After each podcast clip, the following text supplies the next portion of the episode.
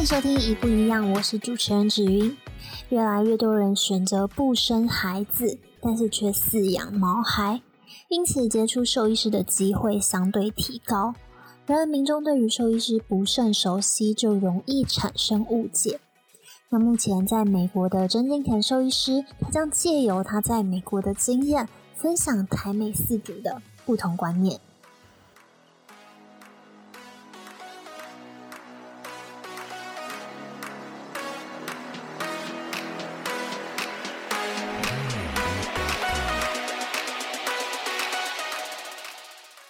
就是呃，因为电影有时候就会演出说，人在遇到紧急的状况下，会有兽医师进行处理。所以兽医学习的知识是所有动物，就是包括人类都可以通用的吗？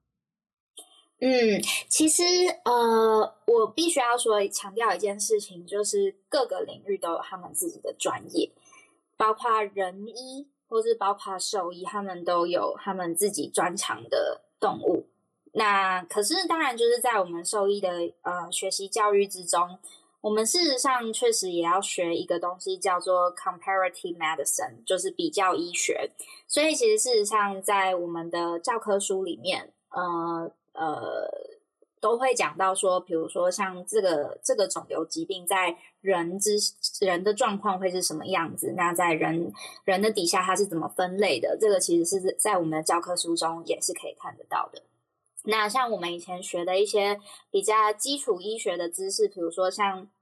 嗯、组织学啊，或是像嗯、一些解剖学，其实我们也都会有点涉猎到人的部分。那包括像有些狗狗，它们狗狗、猫咪它们用的药物，其实大部分也都是人的用药。那呃，所以其实这相关的知识，我们确实也都会呃稍微涉猎一些。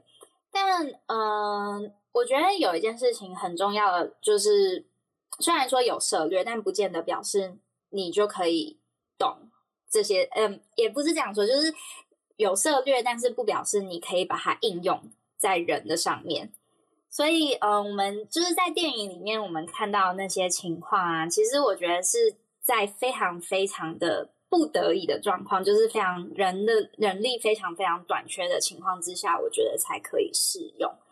那呃，当然就是之前讲到有一个故事，就是我有一个学姐，她在美国呃当兽医师，那她那时候就是美国那时候 COVID 大爆发的时候，确实她有收到相关的 email，说希望兽医师也可以一起帮忙到前线去，嗯、去从事一些人的医疗防疫的一些工作，这样。那但这些都是真的非常非常少数、非常非常紧急的情况之下才会才会用的。我觉得在正常的状况之下，我觉得人都不应该去牵扯兽医的医疗，兽医的医疗也都不应该去牵扯人的医疗，因为这两个部分，无论就是因为其实人跟动物，不论是在生理结构上啊，或是呃比较具观的话，嗯、具观一点的话，就是在外观上面啊，或是可能它所有的临床表征都有可能会不太一样。那在比较微观的部分，就是我刚刚说的，嗯，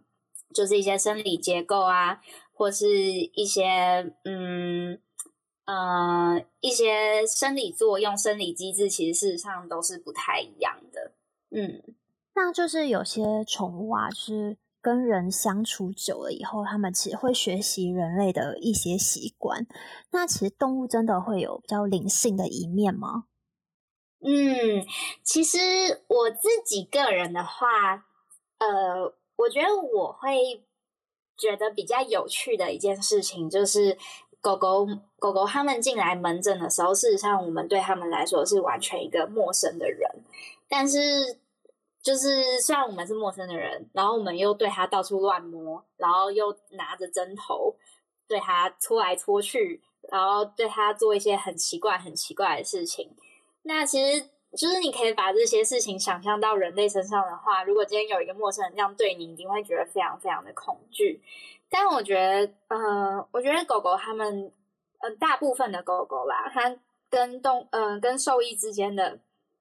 常嗯、跟兽医之间的信任感，我觉得这部分真的是常常还蛮让我感动的一面。虽然我不确定他们是不是真的可以知道说我们是在救它或者在医疗它，因为我觉得狗狗他们可能狗狗可能不见得有这么这么聪明的意识可以理解到这件事情。但我觉得，呃，从他们的信任感来说的话，我觉得可能会会比较像是你说的有灵性的一面吧。嗯。那所以就是当兽医，就是不需要太接触很多的人，就是只要接触动物就好吗？哦，我觉得这是包括所有就是刚进来想要念兽医系的人，基本上就是因为可能不想要跟人接触，所以想要就是想要念兽医系。可是这是一个非常非常天大的错误，因为其实事实上狗狗、猫咪它们不会讲话。所以它的代言人是谁？当然就是它的主人啊。所以你所有的呃问诊的资讯来源，非常重要的来源，全部都是在它的主人身上。所以说，变人是你需要像是一个侦探一样，就是去抽丝剥茧的，一直去问主人说，你有没有观察到哪些状况啊？那你有没有就是发现它有什么比较不同的地方，或是你有没有就是发现它呃临床症状？呃，有没有在恶化啊？这些部分都是很需要靠主人来观观察的，所以其实兽医很需要、很需要跟人沟通。那就是其实，在宠物看诊的费用都蛮高的，所以会就是代表说兽医他赚很多吗？嗯，我觉得台湾人就是我们就是有点被健保养坏制制度了，所以我们觉得医疗费用。嗯，理论上不应该这么这么的高，但是其实动物的话，他们是没有鉴保的，所以呃，其实事实上，呃，你仔细去看你呃人的你的呃你的那叫什么，就是你你看完病之后，你去看重新看你的。呃，上面的一些金额的话，事实上那些金额也是，就是如果在没有健保涵盖之下，其实那个费用是非常非常惊人的，甚至比看动物还要来的更高。但可能很多人都不会发现这点，因为你就是你，你付完钱了之后，你可能也不会去研究这件事情啊。那呃，所以说你说宠物看诊费用很高吗？其实事实上，我个人是觉得。呃，前提之下是在于说，因为台湾人对于医疗费用本来就会有一个既定印象，说不应该这么高，所以导致我们会认为说宠物的医看诊费用很高。那所以呃，兽医到底有没有赚很多钱这件事情，就是就我自己呃跟一些有在开业的学长姐接触，其实我觉得他们真的是非常非常辛苦的，因为其实所有的医疗器材的。费用都是非常非常，成本都是非常非常高的。那包括连人力的投入啊，然后还有一些嗯、房租的费用啊，其实事实上他们一个月可以实际自己赚到的钱，真的没有大家想象中的这么多。而且加上就是当你今天有自己的医院的时候。事实上，你的责任感是要更大的。你几乎就是全年无休的，必须要被绑在这间医院里面。所以相较起来，我觉得从他的工时跟他的，就是你你说他的薪资比有成正比吗？我觉得我会打一个问号。哎，那可能可这应该就是所有大部分的呃兽医诊所都会面临的状况啦。但当然，就是有一些。部分的医院可能我们就不要说，就比较黑心一点的，这个这个我可能就不予置评了，这我就没有办法说他到底有没有，他是不是真的赚很多钱，可能真的是吧。但我觉得所有的医疗行业都一定会有各式各样的人在经营啦。但我可以说一个绝大多数的兽医师，其实事实上他们赚的钱真的都就是在自己开业的人，其实赚的钱真的都没有你想象的这么多。嗯，那因为你在美国就是呃。也有在工作，那就是美国他们宠物的看诊费用是其实是跟台湾就是差不多的吗？哦，其实美国的兽医看诊费用大概是台湾的二到三倍以上，哇！所以。对，其实费用更高，包括连他们的人看，我觉我相信大家很多观，就是现在很多听众一定都有听过，在美国看医生非常的贵。对，那确实真的非常非常的贵。那呃，所以说，但是但是我觉得有一个比较跟台湾比较不一样的部分，就是美国他们是一个保险制度非常医疗保险制度非常的成熟的一个国家，所以基本上他们呃人一定会保医疗保险嘛。那宠物的话，他们也有非常非常完善的宠物医疗保险。所以这件事情又可以讲回我们的骨髓移植啦，就是我们骨髓移植费用其实说真的很很高。因为它其实是一个非常非常高端的医疗，然后要投入的人力资源也非常非常多。可是呢，就是因为我们已经不是一个实验性阶段的医疗，我们是有非常非常多成功案例，有就是成功的治疗所有的呃淋巴癌啊，或是白血病的狗狗。然后，呃，已经有非常非常多成功的案例报报告出来，所以说我们在这样的情况之下，其实美国的宠物保险是可以 cover 到八十到九十趴的，所以其实 cover 的费用是非常非常多的，所以也导致这样子，所以我们的呃我们的排队的人数也非常非常多，几乎是排到一年之后了。那既然就是费用这么高的话，就是真的会有。事主他们就是会愿意就是去做这样子的选择吗？呃，我觉得一定会有事主愿意做这样的选择，因为其实呃，我觉得这就是有点呃有点关系到，就是你这个人对于呃你自己的狗猫的价值观是什么？就是你可能会，你如果今天觉得他是家庭的成员、家庭的一份子的话。通常这样子的饲主，他们一定都会很舍不得跟自己的狗狗或是猫咪分离。那呃，尤其是当今天就是现在有非常非常多的嗯一些不生小孩的家庭，那其实狗狗猫咪对他们来说就是一个非常非常重要的家里的一份子，所以一定会是有很多的饲主都会想要走积极的治疗的，而这些部分也是。呃，我觉得这就是变成是一个，又会讲到刚刚讲的不信任感的这件事情。我觉得，嗯、不信任感为什么会这么深的？另外一个层面来说的话，也是因为就是台湾的人民对于养宠物的概念，相较于来说，我们还是没有办法像欧美国家把他们当成是家里的一份子。所以说，呃，在医疗费用上面的投入来说，可能相对台湾人比较。不习惯就是在呃投入这么多的医疗资源在自己的宠物身上，所以就会变成是一个有点恶性，跟兽医之间会变成有点一个恶性的循环。因为当今天兽医师他们没有办法呃从事更高高端的医疗行为的时候，所有的狗狗跟猫咪他们都选择安乐死的时候，你觉得医疗会进步吗？一定不会进步，对。那就是兽医在面对的动物都是很可爱的吗？是所有的动物都会医治吗？嗯，其实其实我觉得这也是很多人的一个很大的迷思，就是啊，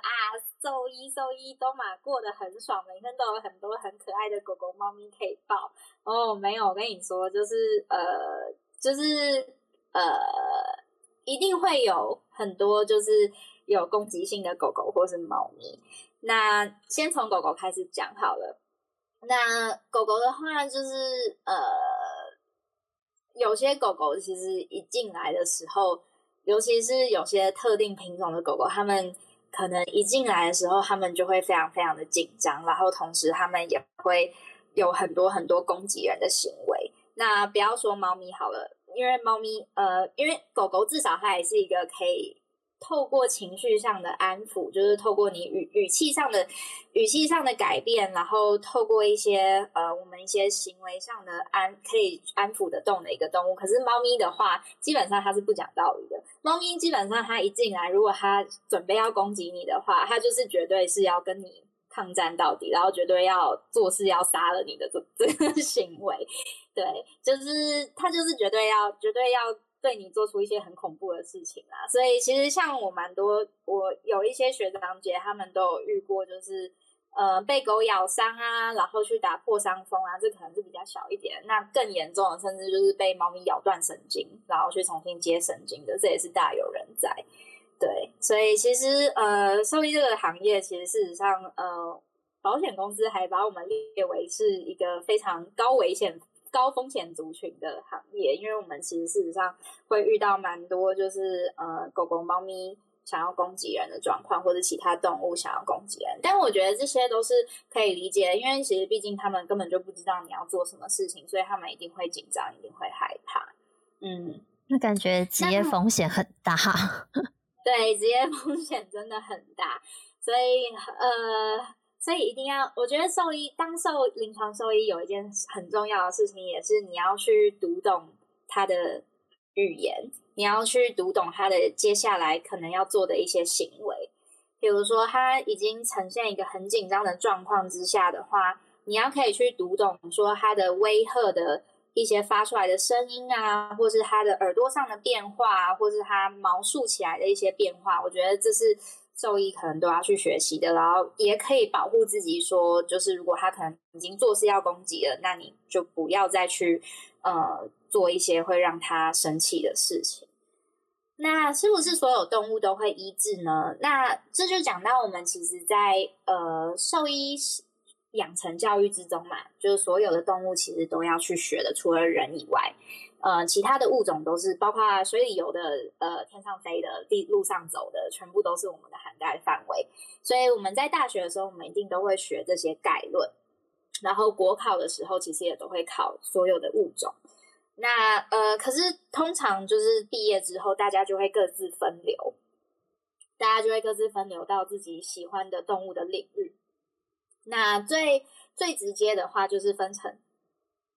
最直接的话就是分成小动物，小动物的话就是我们所说的伴侣动物，就是狗跟猫咪。那再来的话就是另外一个分类，可能就是野生动物或是特别宠物，比如说呃一些鼠兔啊、爬虫类啊这些部分会是涵盖在这方这里面的。那第三个的话就是我们所说的经济动物，就比如说我们的猪啊、鸡啊，然后呃牛啊、呃这些羊啊这些。呃，物种的话，我们就把它分为经济动物。所以事实上，到毕业之后呢，就是大家就会各自分流在自己的相关领域了。你基本上就不会再去接触其他的动物。那所以说，我常常我身边有些朋友就是常常都会说：“哎、你不是兽医吗？那我的蜥蜴怎样怎样怎样？”我都会说：“啊、我看不懂蜥蜴，不要再问我蜥蜴了。”我就是看狗猫的兽医师。对，就是大家这方面可能就是比较比较容易会有这方面的迷思跟误解。